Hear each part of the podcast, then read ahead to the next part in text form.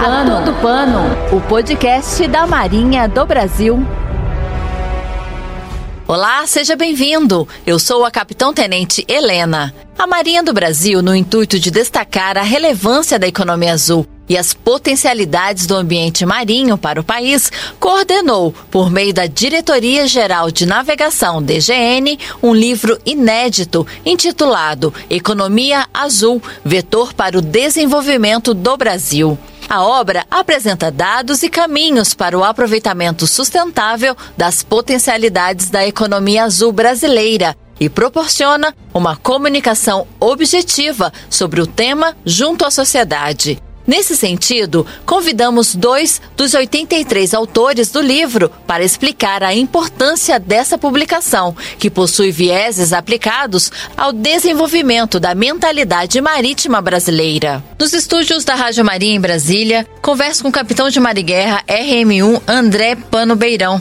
Ele é professor do programa de pós-graduação em estudos marítimos da Escola de Guerra Naval e doutor em Direito Internacional pela UERJ. Está com a gente também pelo telefone a professora do Instituto de Ciências Econômicas, Administrativas e Contábeis da FURG, doutora em Economia pela PUC Rio Grande do Sul, Andréa Bento Carvalho. Sejam muito bem-vindos ao A Todo Pano, o podcast da Marinha do Brasil. Boa tarde. Muito obrigado. Prazer estar aqui dividindo esse, esse podcast também com a Andrea, de quem tive a honra de participar uh, da banca dela quando ela defendeu o doutorado falando sobre a economia do mar. E é uma honra tê-la entre os co-organizadores é, junto com o professor Moacir, pró-reitor da Universidade de Pernambuco, e com o professor Tauan Santos, também da Escola de Guerra Naval, um dos maiores especialistas em economia do mar. Eu começo perguntando ao comandante Beirão: como surgiu a ideia do livro Economia Azul, vetor para o desenvolvimento do Brasil, e por que a DGN optou por planejar e coordenar sua concretização, comandante? Olha, foi uma iniciativa bem interessante e muito articulada. É, e a ideia, na realidade, ela se iniciou um pouquinho antes, quando eu fui um dos organizadores de um livro, que é O Valor do Mar, lançado em 2018. A partir daí, essa é, vertente, não tanto do direito, mas mais o quanto o mar pode contribuir para a, a importância dele para o Brasil, é, se fez presente. E surgiu primeiro algumas iniciativas de fazer com o IPEA, com o Ministério da Economia, e foi um, uma honra quando a, a, própria Marinha, por intermédio da Diretoria Geral de Navegação, a, acolheu a ideia e disse: nós vamos é, proporcionar a oportunidade de nascer essa obra, que é uma obra de peso, literalmente, afinal de contas, o livro impresso são mais de 2 quilos de livro, mais de 800 páginas, portanto é quase um grande compêndio, o primeiro grande compêndio de economia do mar. E, a, e esse apoio da DGN em proporcionar uma obra de tamanha envergadura, com quatro organizadores, mais de 80 autores de capítulos, são 83 autores de capítulos no livro, e 800 páginas de livro. É quase como uma bíblia da economia do mar para ser a primeira, espero, de muitas. É um livro inédito, né, comandante, aqui no Brasil sobre o tema. É, já houve outros livros, o próprio Tauan já lançou um outro livro pequeno, o meu livro, O Valor do Mar, tem uma vertente muito econômica, mas um livro especificamente tratando sobre a economia azul para o Brasil e o quanto ela pode contribuir é realmente a primeira e a maior das obras a serem lançadas. A pesca, né, comandante, é uma das principais atividades econômicas com relação ao mar. É, quais outras atividades que o senhor vê com maior potencial de contribuição à economia azul brasileira? É, existem as mais visíveis. Aquelas que todo mundo vê é toda a grande produção do agronegócio entra e sai pelo mar. Petróleo é extraído do mar todo o transporte de carga, importação é pelo mar. Essas são as mais visíveis. Mas as com maior potencial que eu vejo é que ainda podem ser muito alavancadas são as ligadas ao turismo, seja ele o turismo náutico, o turismo mais costeiro, onde nós temos praias belíssimas, muito pouco exploradas economicamente, ainda que de forma sustentável, mas que possam ser muito melhor aproveitadas. Vemos isso em vários países quanto o turismo de cruzeiros. Eu acho que a, área do turismo e especialmente a área de exploração, muitos podem achar já estamos no auge da exploração com pré-sal. Não, o mar é uma infinidade ainda de oportunidades de exploração ainda pouco é, é, concretizadas, né? E a gente tem muita coisa ali no fundo do mar que pode ser de grande importância econômica, não só para o nosso país, mas para o mundo, né, comandante? Eu costumo dizer o seguinte: é, independente da sua crença, seria muito difícil que Deus só colocasse riqueza, petróleo, ouro, diamante em terra seca. Tudo que tem em terra seca tem em terra molhada. Só que era de difícil achamento e exploração. A tecnologia veio também para isso. Ainda que, repito, de forma sustentável, a possibilidade de exploração dos fundos marinhos é um novo Eldorado que será fundamental à própria sobrevivência da humanidade, sem deixar de cuidar do meio ambiente. Com certeza. E o que podemos esperar deste livro, comandante, uma vez que ele aborda as quatro vertentes da nossa Amazônia Azul: a econômica, o meio ambiente, científica e soberania?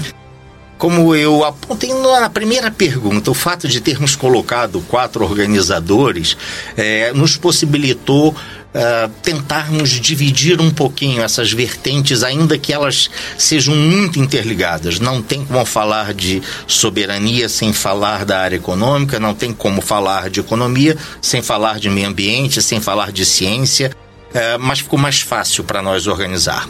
E essa obra, ela é referência porque ela não é um grande compêndio de gráficos, dados, números, ao contrário. Ainda o Brasil é muito carente. Eu participo também de um outro grupo de trabalho interministerial para tentar mensurar de uma forma mais é, específica o quanto o mar contribui à economia, ao PIB nacional, é, vulgarmente chamado de GT PIB do mar, mas ainda não se sabe toda a capacidade e toda a potencialidade dessa vertente econômica. E, portanto, esse livro ele procura fazer esse link entre as quatro vertentes da, da importância da nossa Amazônia Azul, seja para a nossa soberania, seja para a preservação do nosso meio ambiente.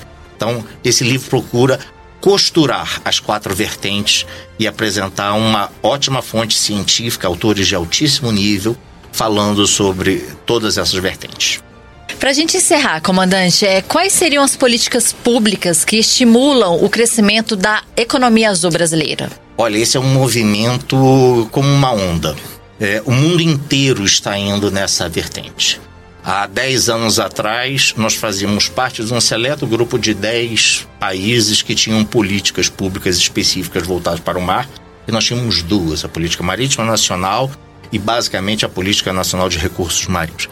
De lá para cá, esse movimento ganhou um boom. Os países estão pensando suas políticas, revendo suas políticas, e nós, Brasil, é, da mesma forma. Estamos terminando um outro grupo interministerial que está propondo uma nova política marítima nacional, que será o documento de mais alto nível para orientar todas as demais políticas públicas, procurando compatibilizá-las e todas rumarem numa direção única, que é fazermos usar, fazermos compreender e fazê-lo bem essa relação com o mar de forma uh, sustentável, consciente, cada vez mais que o brasileiro tenha a noção de que o mar é muito mais do que apenas aquela praia do final de semana. É uma enorme potencialidade econômica que o Brasil tem, enorme, Somos um país privilegiado com uma costa enorme de mais de 7.500 quilômetros e temos que aproveitá-la. Obrigada, comandante. De Brasília para o Rio Grande do Sul, eu converso com a professora Andréa. Professora Andréa, qual o papel desta obra científica na conjuntura atual nacional e internacional da relação entre a sociedade e o mar? É deveras relevante e primordial dado que ele expõe, a obra expõe a relação de transversalidade da terra e do mar. E ainda é muito feliz porque lança luz a aspectos ainda pouco estudados, né, escassamente estudados em termos nacionais. Por exemplo, a economia azul. Lembrando também que nós estamos em plena Agenda 2030, diversos países estão estudando, pesquisando, aprimorando, adaptando os seus processos né, com os serviços ecossistêmicos. Então, é muito importante a relevância do oceano nesse contexto. Sem dúvida, ele tem notadamente grande papel dentro desse contexto. E para registrar, eu acho que puxar um fio, digamos assim, né, de, do todo que a obra traz, trazendo o aspecto econômico, se a economia azul, se bem conduzida, corretamente conduzida e com uma lógica de longo prazo, ela tem total possibilidade de ser um catalisador de desenvolvimento econômico e social. Isso por quê? Pela expressiva geração de renda e riqueza que ela possui no país. Ah, então, acho que destacar o ineditismo dessa obra. Ela traz um panorama atual e perspectivas econômicas, sociais, ambientais, tecnológicas, jurídicas, de governança, dessa relação que nós temos com o oceano no tocante ao Brasil. Então, é uma obra completa, profunda, com a necessidade que o tema determina. Qual a percepção da senhora em relação ao panorama desse conhecimento dos mares pelas instituições nacionais?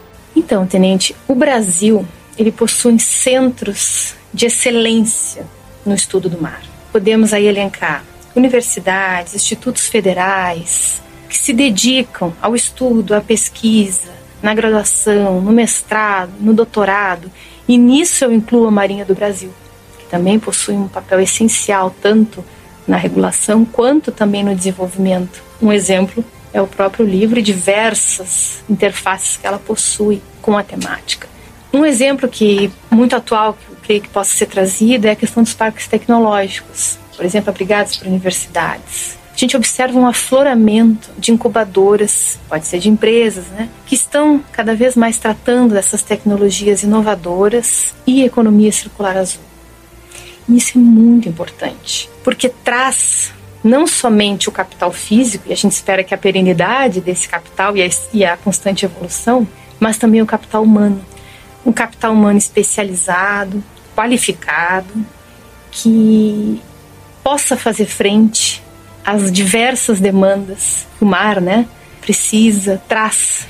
Lembrando também que o mar ainda é um ambiente inóspito e nós temos ainda muito a conhecer. Outro ponto que eu elenco é a questão até da economia, a própria economia azul, que nós ainda estamos no estágio inicial de estudo e desenvolvimento e que então ainda há muita frente que se ganhar nessa seara. Como a senhora considera que a ciência e o conhecimento crescente sobre os oceanos podem alavancar a economia azul, especialmente em termos sustentáveis? Inicialmente, acho que é fundamental pontuar que não há como administrar e planejar o que não se conhece. Então aí de pronto já vem a necessidade de dados. Uma contabilidade ou contas nacionais azuis, ela é muito importante para a gente conhecer o que nós temos, a nossa realidade. Então, por exemplo, o produto interno do mar, é o que gera a contribuição em geração de riqueza. Outras variáveis, por exemplo, como geração de emprego, tanto formal quanto informal, geração de renda, geração de impostos, exportações e importações desses setores e produtos afeitos aos oceanos, o consumo das famílias. Então, não termos esses dados dificulta um pouco a identificação desse potencial. Questionamentos como: qual é o perfil da economia do mar que queremos? Onde estamos e aonde queremos chegar? Qual é o grau de consciência marítima que essa sociedade possui? Então eu costumo dizer que devemos perseguir uma economia azul, complementar e compartilhada.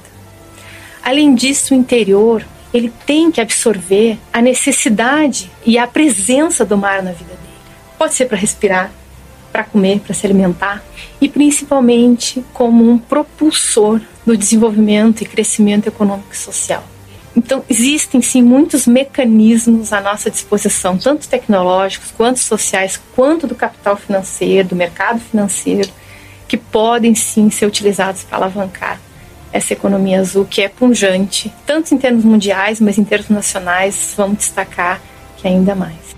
O livro, professora, com certeza será uma grande referência sobre a economia azul para a comunidade acadêmica, né? Sem dúvida, Tenente. Na verdade, é a primeira obra, é um livro, né? Nós temos tese, nós temos artigos, mas um livro é o primeiro. Então, ele é inédito, precursor, ele é pioneiro dentro desse contexto, o que traz ainda mais louvor para esse conjunto de autores que se reuniram para fazer acontecer essa obra e, logicamente, o incentivo, né, a ideia da Marinha e de todos que colocaram essa obra em pé. Agradeço aos pesquisadores pela participação aqui no Ator do Pano. Muito obrigado pela oportunidade e olha, já deixo logo aqui um convite. O livro o tijolo de mais de 2 quilos também está sendo disponibilizado gratuitamente como e-book. Estará na página da Marinha, em breve vocês vão ter os links, e aí eu tenho certeza que ele sendo feito free de graça para download, será muito mais fácil a todos os pesquisadores e todos os interessados no tema acessá-lo. Eu que agradeço o espaço da Rádio Marinha para a divulgação dessa obra extremamente importante para a sociedade brasileira e para os tomadores de decisão.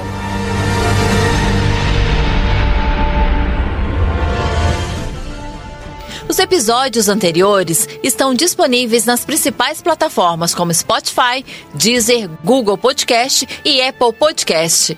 Não deixe de escutar, inscreva-se em nossos canais e não perca nenhum lançamento. Até a próxima!